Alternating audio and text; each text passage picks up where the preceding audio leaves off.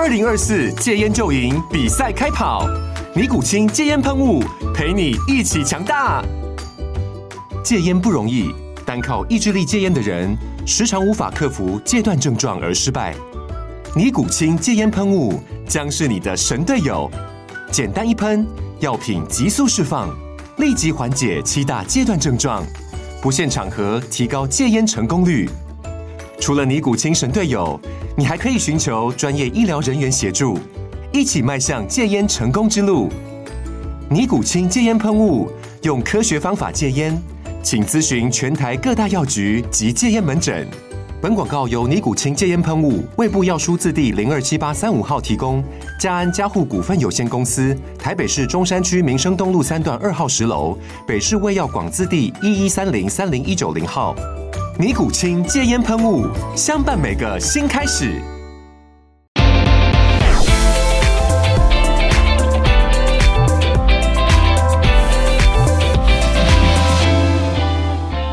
好，今天呢，在我们这个节目现场可以说是这个呃阳气很盛啊哈。那我们待会儿呢就来进行这个男人之间的对话，而且还不是一般对话，是有一点专业性质的对话。练，我先跟你请教一下，我们今天这个呃这一场内容，这场讲座来说，它有什么重要性？哦，这个太重要了，因为其实我们今天哦请到的这位来宾，他在台湾其实拥有一个独一无二的超级头衔，就他去过一个非常。神奇非常厉害的学校，这件事情他是台湾的第一人，台湾第一人。对，那我们当然就希望能够从这样子一个经验去做延伸，让他聊聊我们现在对于科技产业，以及未来想要踏进科技产业的人才们，希望能够提出一些好的建议。好的，所以就让我们热烈欢迎。宝博士葛如君老师，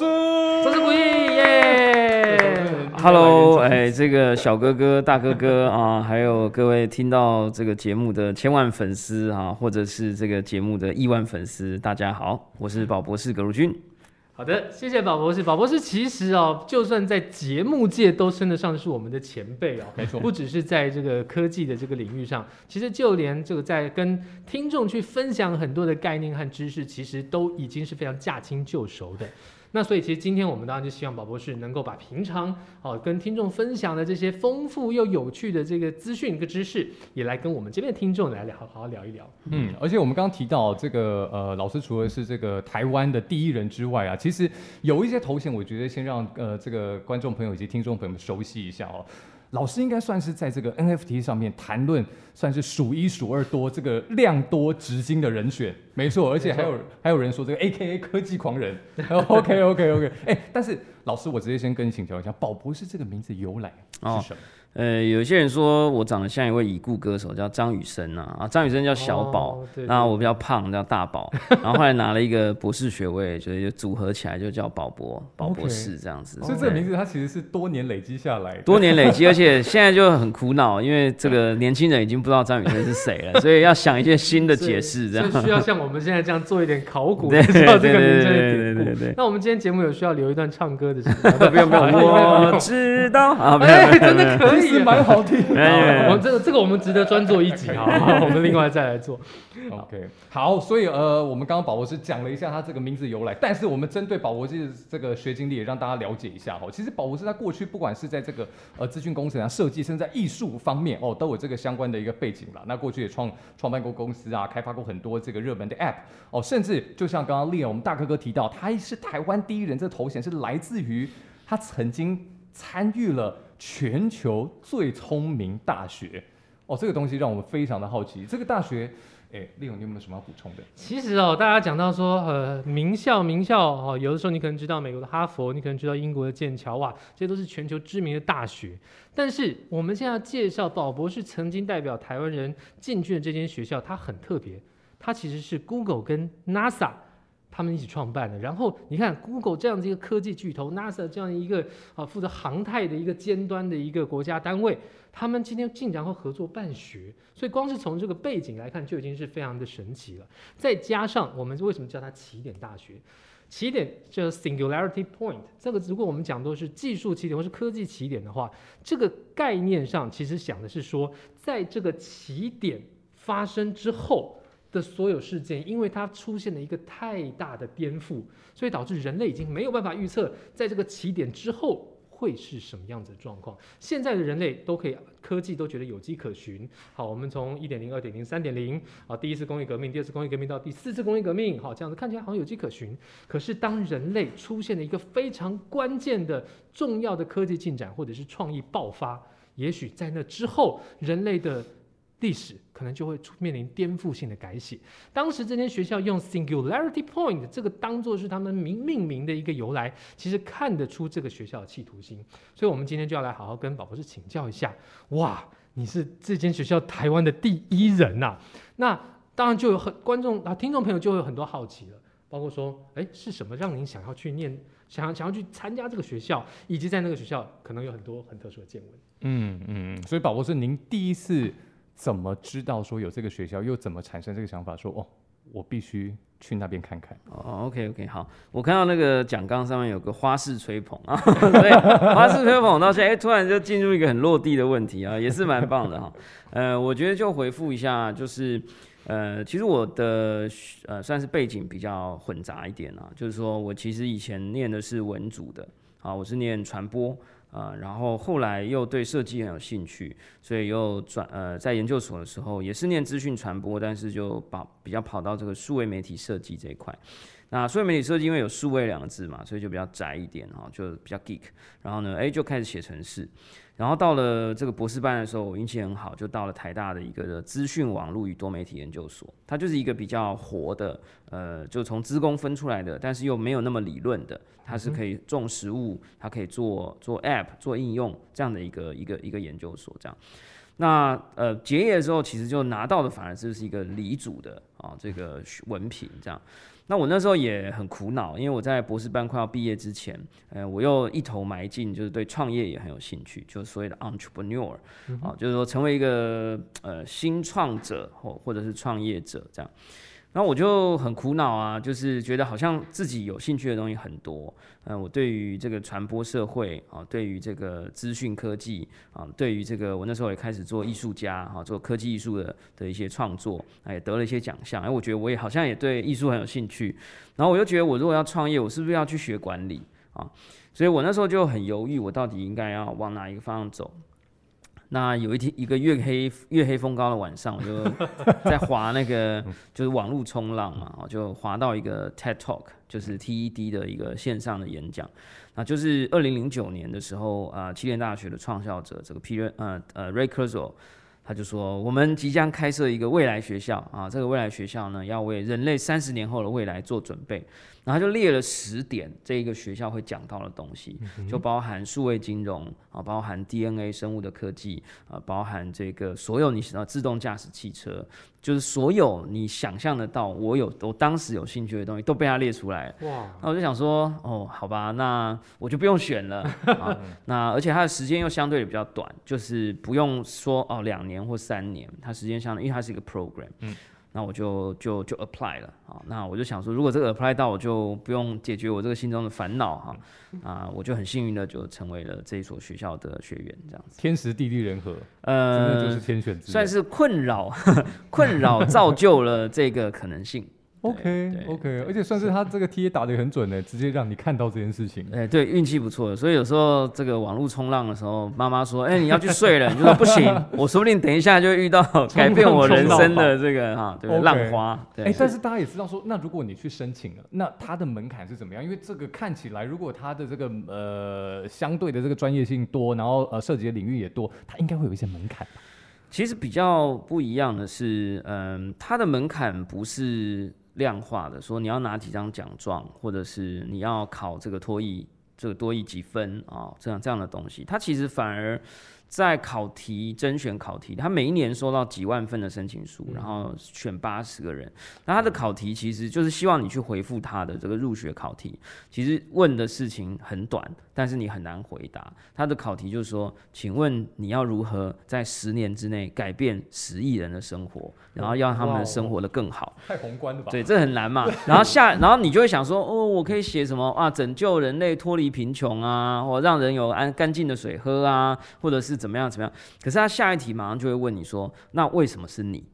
嗯哼，就是为为什么是你，然后你为什么想到这么做？那你就不可能想说哦，我因为我看了小说啊，说什么哦，我看了 CNN 的新闻说这些人很痛苦，所以他其实有一个逻辑跟脉络，去希望挖掘出你这个人的想法，跟你希望对这个世界带来多少的影响力，以及你过去。曾经是不是有曾经做过类似的事情？你说哦，我想要影响十亿人，可是你从来没有办法去证明你影响过十个人或一百个人，那这很显然他就不会不会，这就不是他要的人。嗯，而且我觉得他们问的问题也是我想问的啊，为什么是你？对对对，你当时对你呈现的什么东西？还是你有曾经？我我有一点这个这个我不知道这样讲的就有点耍剑招哈，就是说呃，但也不能说是剑招，就是说。呃，见招拆招啊，就是说我要看一下我自己跟别人有什么不一样嘛，因为我知道我得要跟别人有一个差异，我才能够脱颖而出嘛。那我就去思考说，呃，我的角色我是谁，然后我能够做到什么事情是其他的应征者做不到的。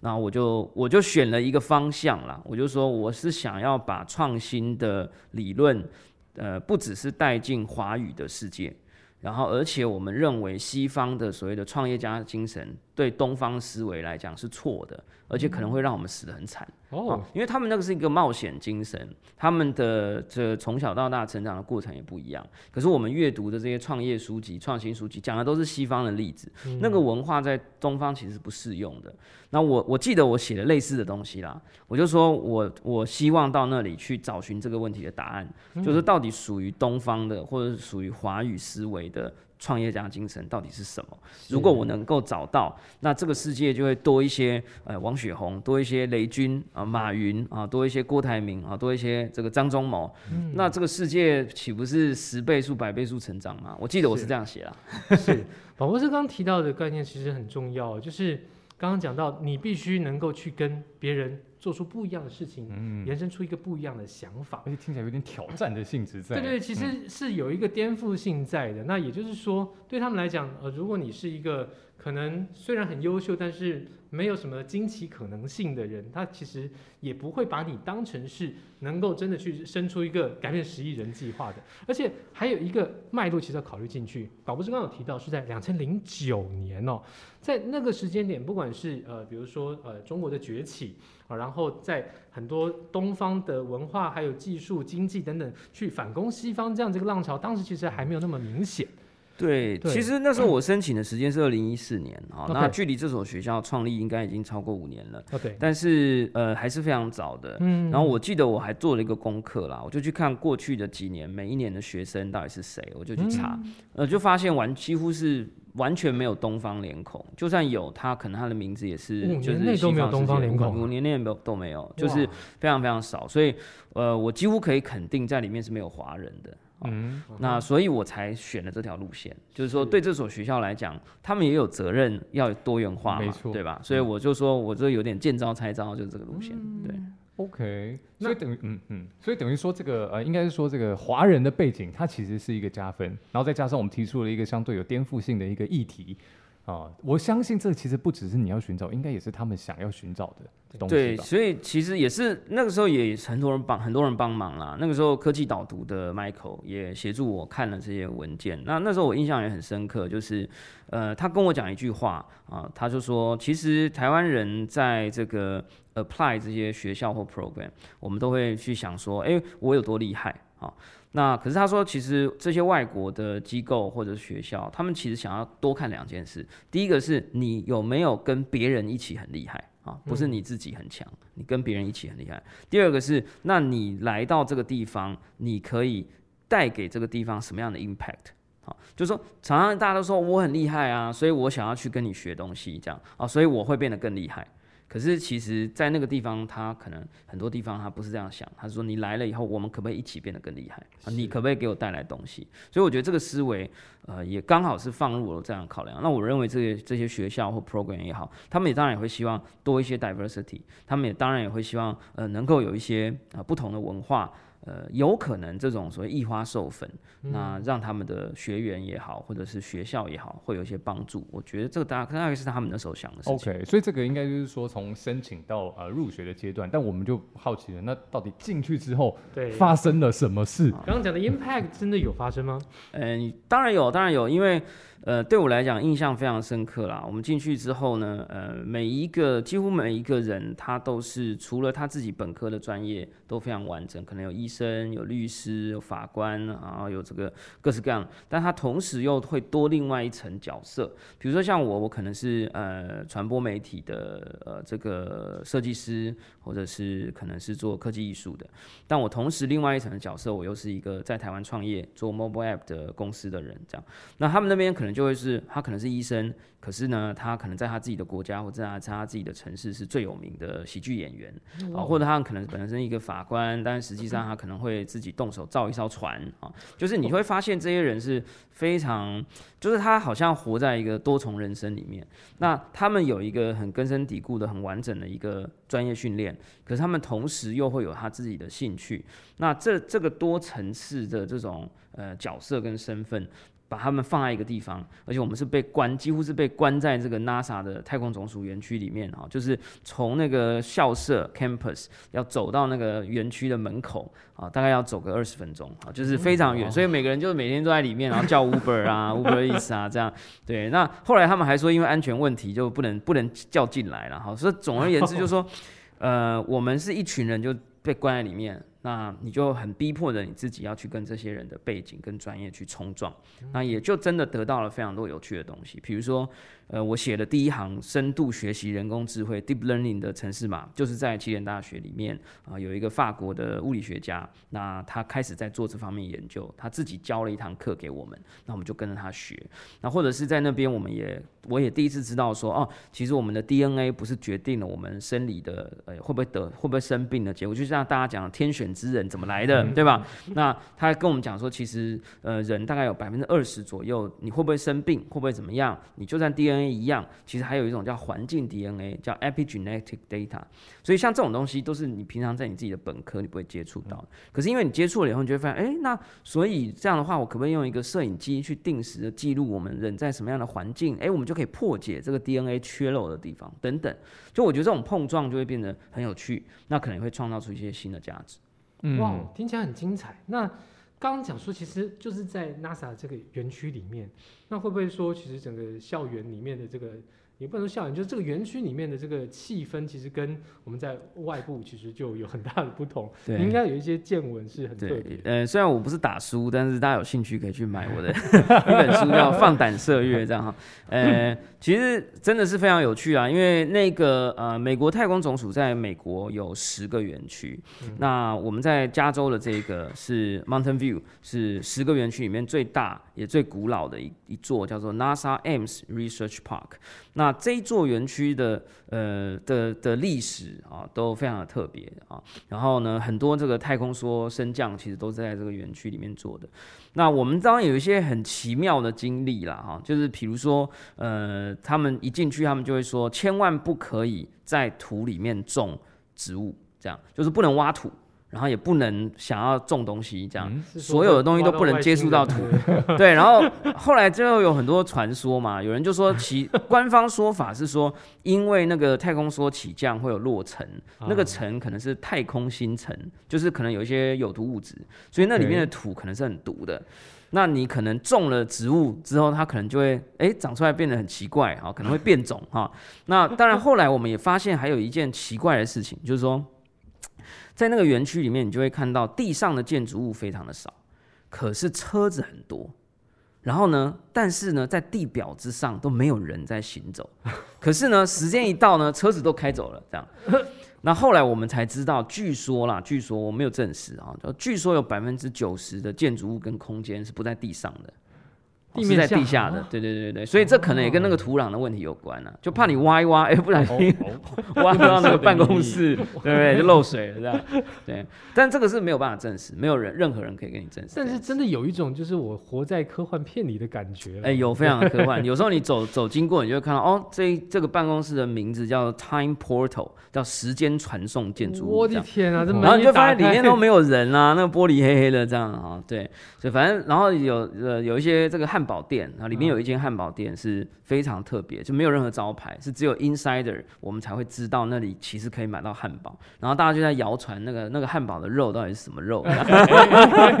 外星人肉，有时候是在做实验做出来的也有可能。对啊，但是他如果这么多规范的话，那谁来管你们？因为听起来又没有什么人。呃，军军队，军队对，其实其实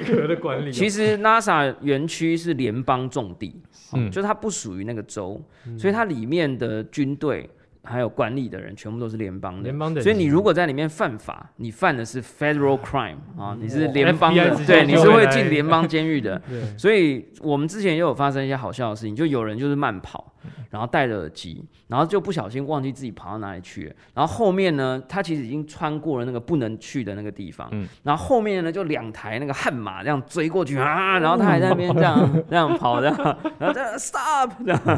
反正就有一些这种。很有趣的小故事啊，对，真的很很很特别的一个经历，真的感觉充满了电影场景，各种解锁人生成就，是真的真的。那但是刚回到刚刚我们一开始在呃申请的时候，那个时候提的一些想法和计划，哇，我们要影响十亿人的一个生活。那他进去之后，真的有放胆给你们去做这样子的发想，然后团队，然后也给你们资源去做吗？当然有，当然有。我觉得那时候我印象非常深刻，就是。呃，我觉得太多了讲不完，但是我就讲几个点。就他们其实有在里面，在 campus 里面有一栋建筑物，里面有你在当时可以接触到最新的科技，不管是 VR 啦、三 D 列印啦、无人机啦，随便你用啊，你就随时就走进去，你想玩什么组装，里面有所有的工具啊，有所有的焊接啊、器材啊、零电子零件啊，我觉得非常有意思。那除此之外呢，就是呃，我们每一个人在解呃 program 结束之前，我们都要就是分组去提交一个一个计划啊，就是说我们未来十年要做什么去改变十亿人的生活这样。然后呢，我们就要分组。然后呢，他不只是让我们分组，他还会给我们钱。我记得可能一组是好几千块美金，然后他会找一个律师，真的坐在你旁边，帮你直接成立一家公司，在德拉瓦州就 Delaware，那你可以选名字，这样就是反正就是你活在那边，你会觉得这是一个平行时空，就是你你你你你所接触到的人事，然后跟他们在讨论知识的方法，跟你以为的 University 是完全不同的。那我自己当然是就是非常感动嘛，就是说因为我觉得。这样子的，我我觉得也没有说哪一种方法是对的或比较好的，只是我觉得这种方法很有趣。然后我们就真的哈开了一家公司，然后呢，看了真的就去做一些有趣的事情。然后有些人拿那些钱就去买一台车，这样，他们就会说哦，我们是要做汽车的研究的 这也算有趣。他们也真的做了，他们他们那个时候的计划就是他们要推出一个 kit，一个就是一个一个模组包。让任何人都可以用很低的成本把所有的汽油车改成电动汽车，这样也是蛮酷的啦。这想法也是在二零一四年就已经有这个想法了，也是蛮酷的。对对对。那那所以啊，宝宝是你们的团队当时。呃，操作或是提出来的一个执行的计划大概是什么？我们那时候其实就像我们刚刚一开始有提到，就是我那时候印象很深刻，就是呃那个那一段时间有很多明星艺人，呃就是可能诊断出 DNA 可能有什么乳癌基因啊或者什么，那医生就会说啊你的家族遗传有百分之八十七的几率你可能会有乳癌，那你为了那八十七的 percent 的几率，你可能就要割除你的这个这个胸部或者怎么样？那其实这很不合理嘛，对不对？我为什么科学不能告诉我，我我可能是那百分之十三？嗯，那那个时候我们就发现说，其实呃，同样的 DNA，你会不会生病？是其实那个是一个几率问题，就是那个坏的 DNA 会不会 reveal，会不会翻转过来，或者会不会显露出来？一显露你就生病了，这样。那我们希望能够破解这个 data，就是说我希望知道类似 DNA 的数据的人。它会不会是环境 DNA 决定的？就是说，你有同样的 DNA，可是你每天都在高亮度的环境工作，或高温度的环境工作，或者你每每个礼拜四晚上都吃一片披萨，跟不吃，哎，结果就不一样。那这个资料其实，在传统的医学里面是 missing data。嗯，那我们就希望去做一个叫 wearable camera，就是穿戴式的摄影机。你就想象，呃，你有一个纽扣，哦，它随时会帮你记录你，对，就是帮你写日记啊。啊，你这个这个礼拜四晚上七点四十五分啊，你吃了一片披萨，而且吃的速度呢比平常更快百分之十五。哈，就是如果有这些资料的话，我们是很乐观的认为未来医学可以变得更好。啊，他不会只是说，嗯，怎么样啊？你有没有什么不舒服啊？啊，你上礼拜有没有什么乱吃东西呀？啊，哎，这个我们来，呃，不然让你吃点药。现在的医学其实，我不是医学专业，但我们认为它还是有很多的资讯是呃不够个人化，嗯，然后不够完整的，嗯。就像我们打疫苗啊，其实我们打的那个量、那个剂量，其实他们平均以后觉得，哎呀，这个剂量大概死的人最少 啊，或者是呃最多人会得到好处这样。对。那我们认为这件事情是可以透过资讯科学或科技来帮助的。嗯，可以说科学有一些还没有办法解决的问题，其实来自于我们所收集到的资资讯量还不够，我为变数太多了，我们没有办法去做厘清。但是听起来刚刚的宝博士这个 project，它其实是一个帮助我们。更广泛、更全面的去收集资讯，然后如果我们再去结合找到分析的方法，也许可以解决现在很多科学还没有办法回答的问题。对，当然它的缺点就是会暴露隐私嘛，哈，所以我们后来这个计划就比较难推动，是因为我们认为这个 privacy issue 很困难，嗯，然后还有这个 design issue，你要怎么设计一个东西带在身上，别人不会觉得你很变态，一直在偷拍它，对吧？好，所以这个我我觉得这个方向是正确的，啊，因为你可以想象，如果每个人都佩戴一个这个东西，在不暴露隐私的情况之下，收集数据，每个人可以多活五十岁，不错啊，对吧？嗯，对啊，是，嗯。好，所以其实听得出来，在这个地方，至少在我们这个 campus 里面，它很多事情是让你可以打破框架。虽然说我们在呃，可能这个计划它的确在执行上，我们有很多 ethical issue 要去考虑，可是至少我们可以很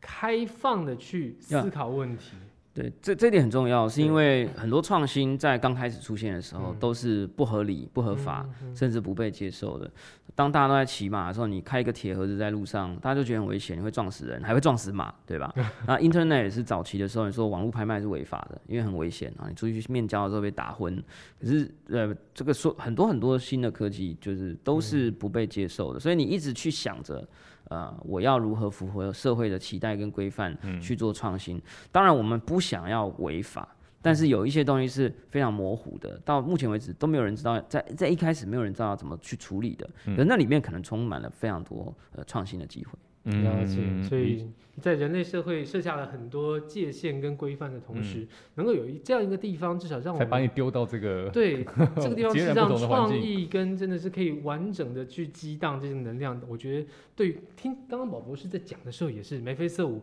很还是很怀念当时留下来的很多的一个记忆，也不是很怀念啊，就是觉得有一些东西，即便到现在还是很有趣嘛。对，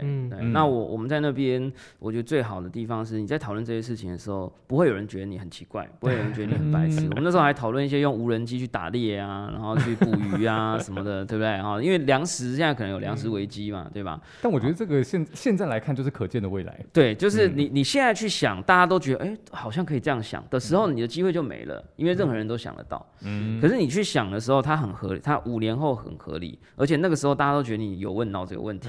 其实也。不是一件坏事。我们在那个时候是营造一个这样的环境。嗯，宝博士在起点待了，呃，他就是一年的时间，他们将近一年的时间，将近一年。那他的这个门槛呢？呃，他的概念是说一年就是一批，还是说你要达到某一个门槛？然后你可以提前毕业，或是继续留下来研读之类的。呃，基本上呢，它是它的整个 program 呢，大概是半年，呃，六到八个月。嗯，那实际上你就可以选择留下来，那你可以住在它的这个 NASA 的这个宿舍里头，然后你可以持续的用 NASA 的资源啊，去跟啊，不管是 NASA 或 Google 或者他们的各种讲师，呃，去做一些创新的计划。所以他是不会结束之后把你赶走，你其实可以持续留下来的。那我们其实有很多同学后来就都转到 Google 去任职工作，对。所以其实某种程度很现实的讲，你也可以说，七人大学就是一个 Google 直通车或 NASA 直通车，它是这样的。怎么没有 NASA 的牛头？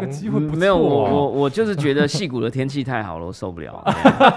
对，我就是看到都没下雨啊，因为我通常我比较喜欢在雨天工作。对对对，好妙。对，就是我我我需要一些比较 这种，骨子里是个浪漫的人。对，就 是如果天气很好，我就觉得啊，应该要去咖啡店发呆啊。果然是艺术背景。就是，那每天天气都很好，我每天都在咖啡店发呆，对，没办法工作。对，OK。那所以。也就是因为这样，最后选择回到台湾吗？嗯，都有都有。台湾的确就应该很多地方可以工作。家人啊，然后关系啊，然后你你，而且那时候我是用群众募资过去的嘛，那我总不能骗这些人钱，说我我想要改变台湾的一些环境，我想要带回起点大学的一些东西，然后我就留在那里了。嗯，那当然各种权衡啦，那我最后就选择还是回来。哎，刚刚宝博士提到募资这件事情，我我觉得我们当时在看到的时候也蛮好奇。那那那然后呢？因为这个募资。就就如同你刚刚说的嘛，我们需要把一些东西带回来。那后来呢？对，后来我是运气不错啦，就是我回来的时候，先在呃十月份的时候，二零一四年十月份的时候，我先在